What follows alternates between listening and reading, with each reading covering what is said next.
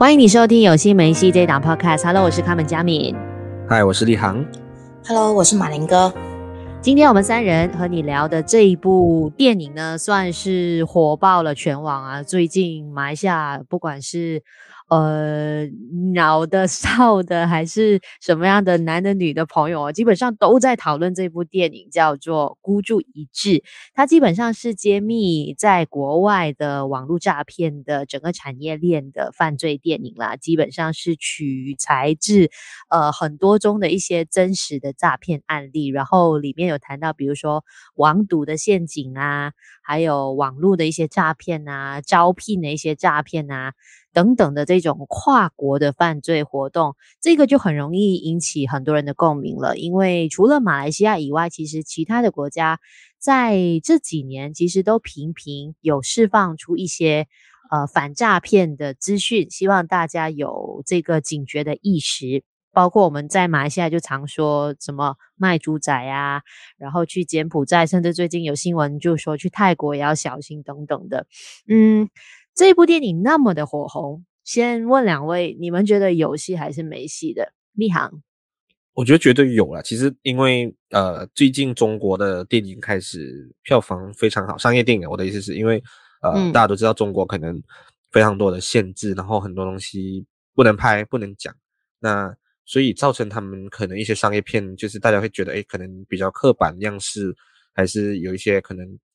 就是大外宣主义这样子办。我觉得大家可以去撇除一些偏见，就是肯定中国还是有一些主旋律的电影。嗯、那我没有讲孤注一掷不主旋律，只是我觉得它相对在平衡点上拿捏的非常好。就是呃，我觉得我完全它的节奏感也好，它整个剧情的设定，整个警示的作用，我觉得是在中国里面，他尽他就导演尽他的能力拍到能拍到最多的东西。我觉得在中国电影里面算是一个蛮成功的例子。然后。呃，我觉得也兼具商业性，也兼具，也不能说艺术性，但它其实这个是有点，我觉得是有点教育片的感觉吧。这一个这个东西是我受的，就是我觉得 OK 的，我觉得可以接受的。嗯、虽然可能有一些部分还是比较可惜，但大家都已经知道那些会发生的事情，就是中国的一些电影，它的结尾可能会呃比较偏这种大外宣，或者是不能有呃呃好人一定要有好报，坏人。不能就是这样子，这这这种大家已经知道的东西，你就不会太过去挑剔这些可能一些漏洞还是什么。反而我是觉得它整个完整性是很高。然后呃，最近除了孤注一掷，我们之前有聊过一部另外一部很火红的，也是叫做《消失的她》呃，然后接下来这个月也会再上一个叫《鹦鹉山》，然后他们叫三诈骗三部曲。所以呃，其实我觉得好事来的，就是中国电影有有有开始质量已经提升很多，然后。就不要带着刻板性去看的话，我觉得其实诶，整个东西是紧凑，然后我觉得真的有惊喜到我了。嗯，马林格呢？嗯，我是觉得算是有戏吧。就我以普通人的角度去看的话，嗯、其实我觉得他单单是以就是他以真实案件去改编，首先这一点他可能就会先赢了一步。我个人会觉得。大多数就是真实事件改编的电影，嗯、它稍微都会让人们比较有代入感，因为人们会先知道有这件事情。嗯、当他看这部电影，更加会加深了他对可能对这件事情的了解，还是呃更加清楚。所以我个人是会比较喜欢呃就是真实改编的，因为毕竟你就知道他的故事不是不是不是真的编出来，是真的有这件事情。嗯。对，其实我觉得，如果单单说它是一部电影就，就呃有一点失去它原本的意义了。其实我看完的第一感觉是，我已经不想以电影的角度单纯聊这一部作品，因为我觉得它的教育性，包括它的宣传的意义，已经大于这部电影可以提供我们的任何商业或者是艺术的价值。对啊，对，它已经是，我不敢说它是一本所谓的。反诈骗的那种教科书，因为教科书对我来说是很崇高的一个位置。这部电影确实有它的缺陷，尤其是后半段，其实那个缺陷很明显。但是如果以教育性来说的话，我觉得这个对于呃全国甚至是说全世界各地的人来说，它是一个很重要的一个作品，因为这件事情它还在持续的发生当中。而且我记得在入场看这部电影之前，导演在接受访问的时候，他有说他在拍这部电影的时候，因为他有。呃，找很多的一些受骗的人来参与那个访问，然后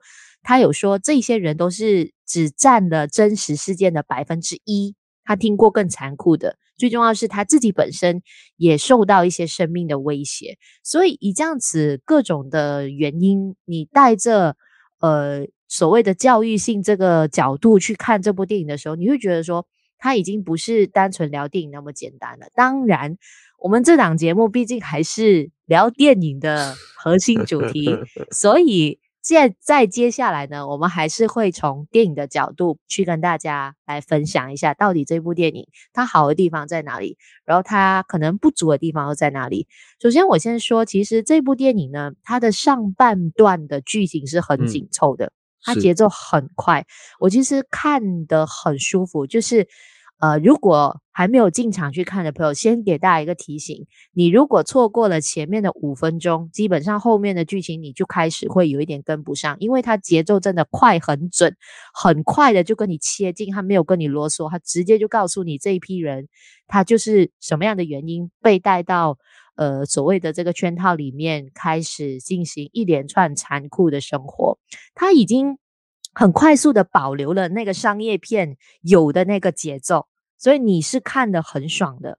再加上说，呃，我觉得还有一点是值得称赞，可能大家没有注意到，就是它的视觉的一些手段。我特别记得有一段是那个呃赌博的那个荷官，就是很多的那些女性。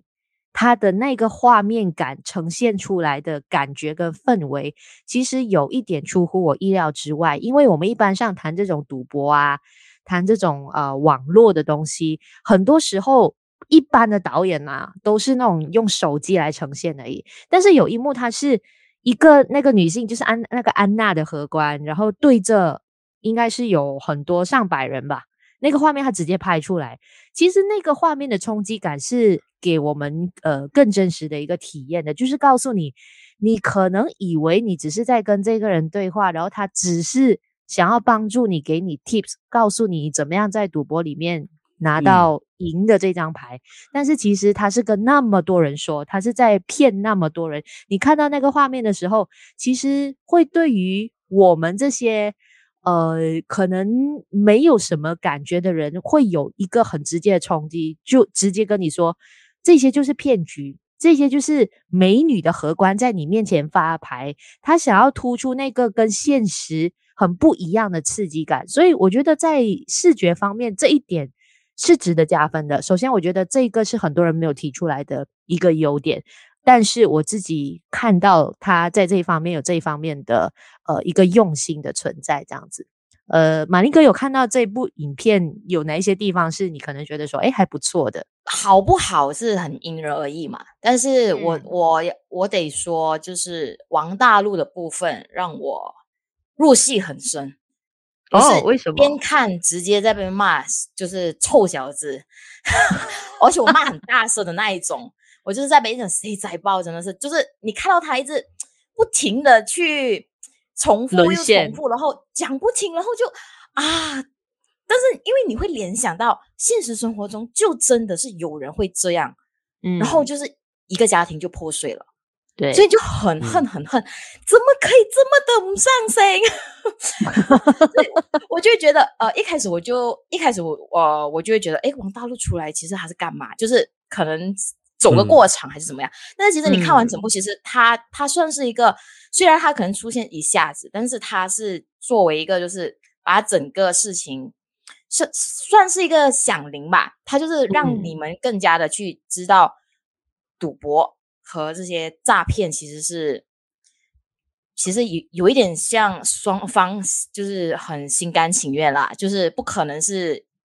单方面的一厢情愿，嗯、因为。只有你需要我，我我才会可以提供到你这个需要嘛。如果你其实你可以很你的你的立场，你可以比较坚持，你其实不会被骗。你不会一直的沦陷。或许你可以你你会被骗，但你被骗一次之后，你会吸取教训，你不会骗了又再骗，骗了再骗，就啊看得很。但我会觉得蛮不错的，就是这一个桥段来说的话。所以我要补充点，嗯、王大陆那一段，它里面有一个。我觉得很重要的台词，也也很多人在 share 啊，这相信大家听过，就他就讲人有两颗心，一个是贪心，一个是不甘心。王大陆就是这个角色，我觉得很好的去印证了这一句话。虽然看起来啊，就是这种京剧啦、鸡汤什么，但是我觉得诶，这些台词写的蛮好的，因为因为现实生活中就是有这种人，所以你看马林哥看了他，他是不是恨啊？我觉得是你你觉得这种人就是无可救药，为什么你被骗了一次，你还是这样笨？但你又知道这个世界上很多很多这种人。包括我们身边的人，我觉得跟你讲，每一个家庭多多少少都有这种，身边都会有这样的人，对，都会都家庭也好，朋友也好，你怎么样都会听过类似的故事，赌徒，呃，被这种，然后你我们一开始都不理解为什么这些人会这样做，但这个电影我觉得他用一个算浓缩的方式，当然，呃，肯定有一些剧本的过呃角色的一些设计这样办，我觉得这个是很合理的，这个人就是有这种人，然后就是笨到你明明有大好前途，有一堆房产什么，你不是一个穷人。但你就是贪，你完全一直觉得我不甘心，我要得到更多的东西，然后就堕入那个陷阱，你没有办法抽身，这真的是抽不了的。就是就是，可能这种诈骗集团就是 M 的这些人去去去攻击他们的弱点。那不会被骗的人就是不会被骗的。嗯、我不是讲我们哦，我们很清高什么，但可能我们比较保守个性，就我我怕死了，我可能这样子讲，我是不会被骗这么多钱，因为我就是不敢去赌这么多的东西。但有些人他就可能觉得我可以做到哦。反正就是就是真的每一个人，我觉得是因人而异。你你很容易去带入你身边的人在这个角色，所以我觉得，诶，这王大陆这点我我赞同马林哥讲的部分，我觉得是非常厉害的。嗯，就是他的演技确实是有演出了很多，可能我们在身边就是会出现的一些小人物，他们就是有这样子。呃，我其实看完他的那一段的时候，我我因为我是昨天才看的，然后我直接就在我的、嗯、呃社交平台就直接写说，那些赌徒哦，不管他是赢的脸还是输的脸，我都觉得很难看，因为我是很讨厌赌博的，我是那种去赌场我都会觉得浑身不舒服的人，我是觉得哇，为什么这些人可以一直待在这个地方那么久？这个地方明明就是让你那么的痛苦，但是他们就是陷进去了。所以这部电影它是把赌的。呃，这个特性呢放得很大，但是其实有人就会提出一个质疑，因为其实它的核心就是它一开始，包括它的重点，其实更多的是围绕在“贪”这个字。所以刚刚立行你有举出那个例子嘛？就是他说了，嗯，呃，人有两颗心嘛，一颗是贪心，一颗是不甘心。其实他更多的是想说贪，但是有一些朋友就觉得说，其实那个贪的那个。呃，意味还没有说的很重，就是除了赌以外，它其实还有更多东西，嗯、比如说它中间有稍微蜻呃蜻蜓点水带过的投资啊，不管是股票还是我们所说的一些泰币这样子，嗯、还有其他的，包括爱情陷阱，其实也是一种贪。那这些人为什么？爱情陷阱可以看接接下来的鹦鹉杀，好像应该应该听说 是讲爱情诈骗。对，第三部我们继续聊，因为这真的是一个很。我觉得很值得谈的话题了。OK，所以你是觉得说，其实这部电影只是谈赌，已经是很 OK、很饱满，不会觉得说，你既然是想要谈贪，为什么你不要谈多一点？我我觉得，呃，我我觉得会耶。其实，其实我我觉得，呃，这个是他好的地方和不好的地方。我先讲，我觉得他一开始、嗯、像嘉明讲的，他。呃，整个诈骗人的过程，因为快很准嘛，那所以他其实前半段都把完整的所谓的诈骗链，整个整个是如何诈骗，然后有谁谁谁大概，然后还分工的，哦，这个人是做什么，有有分 level 的嘛，就是嗯，那种什么部门他们还有啊，还有什么狗推啊，什么哇，很多名词，我看到我就对那边来说，我很就对我来说是有一个猎奇的心态，诶，我其实大概知道这些事情，我们听过这些故事，看过报章上的一些新闻，卖猪仔什么，但。画面是更冲击的，对，或者是我看那个《模范计程车二》，它也是第一集、第二集都有讲到一点点吧，它是一个小部分，把、这一部电影就是直接给你整个完整的，我就诶，原来是这样子，虽然不完全真实，而且听说可能只是现实生活的十八线，但对我来说已经是足够震撼，也足够紧张刺激。那你把整个园区这样子呈现出来的时候，你再带入人物进去的时候，我觉得诶，它塞的很很饱满、很充足，但是我觉得可能主角群比较多。所以，呃，可能有一些角色他的背景讲得不够，就呃，基本上这部电影的主角，你看、嗯、我们刚才讲到现在都没有讲到主角的名字，其实王大陆只是其中一个被骗的一个 part 而已，他主角是张艺兴跟金晨，对，这两个人，嗯、但呃，可能我觉得在金城方面，就女主角她的她的线讲的比较饱满，就可能讲她原本是模特儿，怎么样去堕入变成这个荷官，因为她讲的蛮清楚的，但张艺兴这条线，我觉得诶，可能就是一个天才。什么什么 程序员这样子，但他就因为一些事情就不要做了，然后就这样子被骗，所以我觉得他整个链条，呃，在讲张艺兴这条线，其实是我对我来说有点断裂感，就是，嗯，他他没有太完整的讲这一个人物的整个曲线，然后，嗯，尤其是因为这两个主角，其实两这两个人是毫无相干，是他们在园区认识而已，所以他讲了一段张艺兴，又讲了一段金城，其实然后过后中间那一大大段是张呃我王大陆被诈骗的过程，所以其实。他人物线太多的时候，你每一个角色你没有办法去，呃，很好的去把他们的人物线给弄饱满，所以我觉得这个是比较可惜。然后听说京城的线也删了一些，所以可能对我来说，这些人物背景为什么他会被骗？为什么他们呃幕后这些这些可能一些角色的动机啊，或者是他纠结的点，我觉得可能就少了这些。所以我觉得这些就是他的瑕疵，他没有可能他很多东西想讲，然后他又改编自很多的案例，他都想。每一个头讲提一点提一点这样子，所以变成我觉得这些人物，我我有时候 get 不到他们东西，可能我觉得这个真的是比较可惜的地方。OK，马林哥会觉得说主角主角的那个故事线其实铺的没有很好吗？我没有像立行想的这么多啦，因为我会觉得，我会觉得你平常来看的话，你看电影，你不能要求他在两个小时内，他可以什么都讲完，所有的人物。的背景跟你说的很清楚，而且我觉得其实有时候那些角色的存在，其实是他他是把整个故事，他是要把整个故事铺垫。所以如果你要去追究每个角色，他到底真的是要从 A 讲到 Z 的话，我觉得不太可能。所以呃，除非他是剧，他剧的话，他有他可以讲二十集、三十集，他可以每一集慢慢的讲。但是电影两个小时，我觉得是有点。不太的，不太，太太太怎么说呢？太难分配了。对，而且等一下，他每一个角色都说的太明白的时候，你就会说太多线了。你们说太多了，我我听 了我很复杂。你们可以可以讲一个就好，你们 focus 一个就好。我要看主角就好。很是就是很难、嗯、很难取悦吧，对吧？就是所以，所以看电影是很个人的取向嘛，就好像如果立行来说，他想看详细的，嗯，但对我来说，只要整体故事它不会出现太大的 bug，或者是太大的那个哇，真的是留下一个很大很大的疑问的话，我会觉得都 OK。那我不知道是因为我看了这部电影有点久还是怎么样，其实我有点不太记得我到底有没有对这个电影有疑问。如果有疑问的话，其我其实觉得我会记得了，但是我现在是。呃，暂时没有太有疑问啦。嗯，其实主角的线，不管是张艺兴还是金城，我觉得其实都已经有带到他应该合理去诉说的一个范围里面，所以我觉得其实反而最应该去思考的那个问题是反派，诶，因为我觉得其实这部电影它开始走下坡，或者是很多东西让我觉得不是很 make sense 的，就是。中间那个反派，他开始有一些让我想不到为什么还是出现这样子的一些动机的情节发展。嗯，因为这一部电影，它前面它并没有对于这个反派的人物。有展现更多的善恶的挣扎。OK，可能有一些人会说啊，这个阿才就是因为他对那个女生有什么什么，所以他才会有这样子的举动。有什么样的举动，大家请入场去看。但是我觉得那个说服力其实是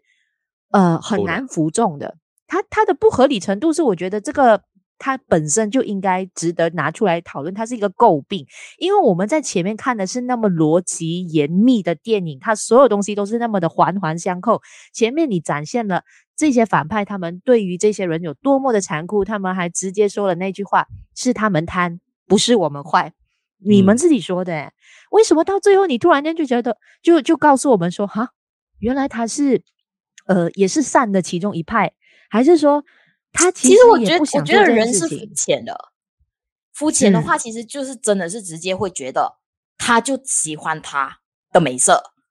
嗯，就很肤浅的，没有去想其他，就是看到那一幕就会直接的觉得，嗯，他就是因为喜欢他，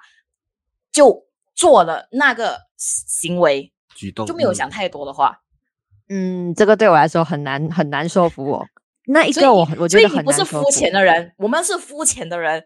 呃，没有这样子去评论的，就是大家看的角度不一样而已。就是可能大家会觉得说，哎，那个是 OK 的，但是有一些人就觉得不 OK。因为聊电影其实好玩的地方就是大家看的角度不同，所以我是觉得说那一个对我来说是比较难说服，因为他前面如果铺陈再多一点，我觉得这个角色有更多善与恶的挣扎的话，那我相信他其实当下是很纠结，所以他做了那个举动。其实最不 make sense 的是最大的那个 boss，因为前面一点铺陈都没有，他就直接说：“哦，就是王传君那个角色吗？”对对对对，他他就直接说：“哦，我理解你，我不会怪你啊。你前面是你说是他们贪，不是我们坏。前面你坏到自呃，就是这是罪大恶极的那个、嗯、对，就是大反派。然后你后面竟然会有善意，这东西，对，你你们有一点铺陈，这个人说服我，我我觉得、嗯、其实更不理解是那个角色。”我觉得其实可能有有，因为这个是我可能因为这个这一部孤注一掷的这部电影，其实它讨论度太高了，嗯，所以其实我已经看到很多人有在讨论关于这些事情，在各各种网呃社交平台上，那嗯，很多人都说是这部电影有删掉很多部分的情节，所以其实可能对。我们我们没有办法去了解，所以这是马林哥讲的，可能导演觉得哦太多了，大家都要讲到，因为你人物多，然后这些人又不是所谓出来哦。打开 Netflix 这样子，他其实人物都很重要，而且，呃，我觉得可能他就删掉了这些人物的剧情，但我，好，然后角色很立体，所以大家就想，我想知道他更多东西，或者是，其实王传君这个角色，甚至那个阿才，一行这样子的人被骗进来，或然后赚到钱了，或者是觉得自己逃不掉，我就心甘情愿，我我做我跑不掉了吗？因为听说张艺兴这个这个角色的真实人物也是这样子，他跑不出来，但他就一只能在里面继续，是很扯啦，就是跟包括孙杨呃做的某些举动，包括王传君做的某些举动是无法理解，真真事情我可以只是电影，呃，这只是电影而已，但是。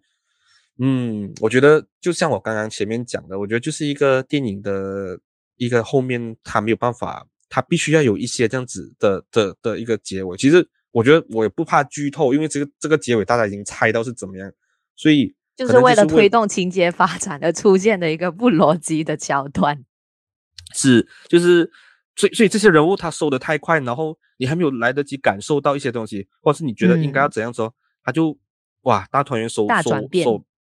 对，就觉得哇，这个这个部分很扯。那我觉得加上另外一个呃，饰演王大陆女朋友的那个女女生叫周也，她其实很多举动举动也是很不 make sense 的。就是，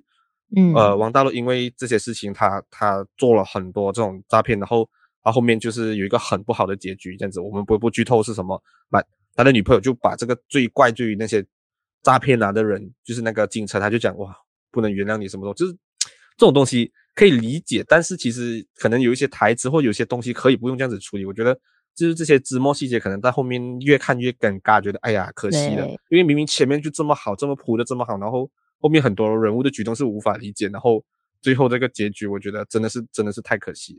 嗯，其实我再提一个我自己觉得是一个 bug 来的，就是呃最后的那个 Big Boss，他选择把他的女儿交给张艺兴，就是那个潘生。这个也是我不太理解的，就是他对他并没有任何的信任关系啊，尤其他中间，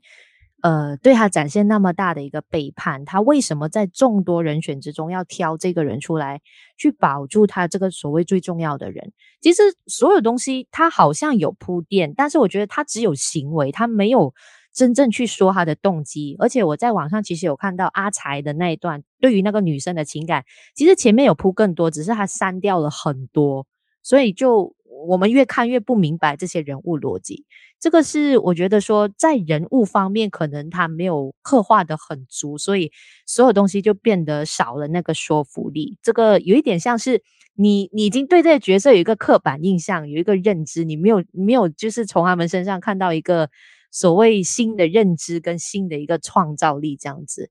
嗯，这个可能是我自己本身看这部电影可能不太好的一个部分，但是。你说结局不够好吗？其实我觉得这个东西有争议性，因为呃，可能大家会觉得说那个结局是为了带来一个 happy ending 而走向那个方向。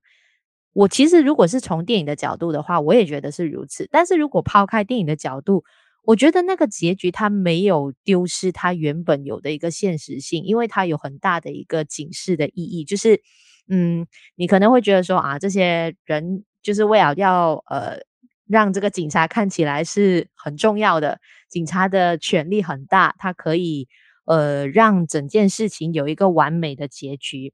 然后最后他再安排呃那个有一个人，然后他有那个所谓的这个圈子里面很重要的一个标签，很多人在猜测说他是不是有续集，我我觉得其实这一个。呃，结局不管它是不是要影射出它有没有续集都好，最重要是它带来的一个更加呃警示的意义，就是不管我们去消灭了多少，我们去救了多少这些人回国，但是这个事情它一而再再而再的发生，是因为这群人是没有那么容易消灭的。可能你在看电影的时候，你就觉得说啊，这些坏人。怎么会因为自己内部的一些问题，然后就被警察这样子一网打尽？那么的弱吗？他前面是那么嚣张，警察在调查的时候还可以就是去烧警车还是什么什么的，但是最后是呃有这样子又有坏人出现这样子。其实我觉得那个结局是好的，对我来说这个结局才是更反映出它的现实性。虽然它中间有一有一大段是让我觉得说它开始掉线了。开始不太好看了，但是结局我还是蛮满意他的收尾。那立航你觉得结局如何？嗯，我觉得就就我不满，也不能讲不满意啦。我我已经猜到他会有怎么样的结局了。嗯、那作为呃作为一部电影来说，我觉得是不合格的啦。这个是说说坦白话。虽然这部电影哦，所以你觉得结局不好，就就不符合。就是即使也是一个 twist 来说，嗯，因为因为你前面呈现出来的东西。呃，你的、嗯、你的、你的、你的军队也好，你的，就对我来说，是我完全不觉得它合理。这个东西是，呃，中国警察到后面哇，变成有如神助这种东西，在外国你根本不可能有这么大的执法权。他太淡化那个所谓的，呃呃，这些这些诈骗分子，这些人是有军队的，大佬，你们只是一些警察，你跨境你不是这么容易去可以取得这些这些管理权，或者是你会遇到很多阻碍，或者是甚至是那种。这种这种这种大集团，整个园区你根本没有资格进，或者是好像最后进城，他有一些就那个很不合理的地方，就是他是曾经在里面工作过的荷官，结果他是有 access 可以进到很多坑，很多很多根本这些东西，就是对我来说，以电影整个铺排的角度来说，你的后面是变成我为了为了要有一个好的结局，然后你很多人物线是开始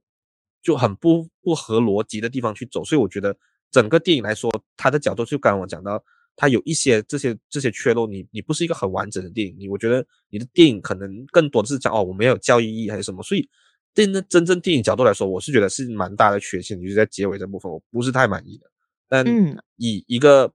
但我又觉得这部电影它有它好的，因为我不会说它一无是处它真是，我还是会给它一个很好的分数，因为它不只是一部电影而已。有时候对我觉得它可能不是。什么能拿到很多入围很多奖项的电影？但我觉得这部电影绝对有它存在的意义，而且我也觉得很多人都应该看。它怎么样打那个宣传的话，可能有时候觉得你会反感，但这部你不会，因为我觉得这个东西就是真的，你大家应该看嘛。我我真的是会说，嗯，推荐你们去看，而不要去想这样多这些这些结局还是什么。但你你看了之后，你就会知道，我觉得能少一个人被骗，能少一个人踏入这种贪念的这种东西，就已经对这个世界会更好一点。我希望大家过得好一点，不要。不要再有破碎的家庭，或或因为你因为这些贪念，你你这些行为会会越来越不好，所以我觉得，嗯，它还是有必要的存在。嗯，马英哥觉得结局怎么样？还是有什么要补充的？接下来我要说的这番言论呢，不代表不代表本台立场，只纯纯属是我个人立场。讲不了来我们这里，我要讲比较让我觉得尴尬，但可能其他人不觉得尴尬的部分，就是后面警察一堆在那边说了一堆好像很正义的话，就是其实要宣扬一点他们的的的警察形象。我是觉得有点 尴尬啦，对我来讲很很突兀，就是你你好像为了就是为了凸显而凸显，就弄得整个场景很假。我应该最不最不能接受是这一这一个部分。嗯，OK，其实我我觉得我嗯，我不懂立行怎么想，但是我们应该看很多中国的一些作品，我们都大概懂说 他的其中一个桥段一定会是这样子的，所以就是你会知道他、呃、这是他们的就呀，就是他们的一个特、嗯、他们的方式，因为他们他们不这样放的话，其实他们应该那个片过不了审，过不了，对，过不了审。你你还是会觉得啊，可能你觉得前面好多好多好，然后后面整个心情就。等我我其实那段我坦白讲，我那段播的时候我笑出来，我直接笑，我就 我讲我也是。然后我跟隔壁的朋友讲 expected，我就直接这样讲，我已经知道，啊、就那段就是你都知道一定会有这些，呀、就是，yeah, 所以所以就如就是因为你已经知道了嘛，所以你就不会再特地去再骂了，因为我觉得哎，你就懂他的他别登他能够上映，嗯、然后有什么砍手啊那种，我觉得蛮血，算是中国电影里面尺度稍微大的了，虽然他没有拍出来，但那种所谓有点残暴的画面，我觉得哇，被打到很惨这样。OK 啦，算不错啦，我觉得有进步了，比起以前我看的中国片，它还是有进步了。哪里惨？你你没有，你不能去跟韩国比吗？那李秉宪呐，那些哇，那些我们看你记得嘉敏，我们之前看的聊的那些、嗯、哇，那些黑。他有紧张感啦，是是，就是他拍的那些画面确实有让你感觉很紧张。但是我必须要再再强调，就是我觉得他的结局好的部分，是因为他说了一个重点，他暗喻了这个呃残酷的现实，就是。你被骗进去那些地方的时候，你逃出来，可能真的只是你幸运，你巧合。他他可能带出来的更大意义就是，你如果在那边有任何的不幸，你受到折磨，你被榨干，其实才是常态。所以我觉得那个东西，如果是撇开电影的角度不谈的话，反而对我的冲击力是更大的。就是最后我们看似是一个圆满的结局，但是他又感觉是。呃，四面埋伏，好像这些东西会继续的卷土重来，所以我喜欢的是最后那个大家会猜他有没有续集的那个那个收尾，反而让我觉得说，嗯，这个收的 OK。但他那一幕之前，我也是跟两位一样，就是嗯，有很多不理解的地方。但是还是我们一开始强调的，这部电影不管它有再多的缺陷，或者是说再多不足的地方，还是。可能很多东西都删掉了，我们没有看到很深刻、很深入的画面。可是它确实对于呃这个世界有很好的一个警惕的作用。希望很多嗯有贪念，或者是说经常看到可以一夜致富这种广告，都会不自觉想按进去，会觉得说自己在国外可以找到高薪的工作，随意相信身边的人。然后也没有呃自己去判断这些东西的朋友，希望你们都入场去看一下这一部呃揭开网络诈骗的一个犯罪电影。这个对我们全世界来说太重要了。它的片名叫做《孤注一掷》，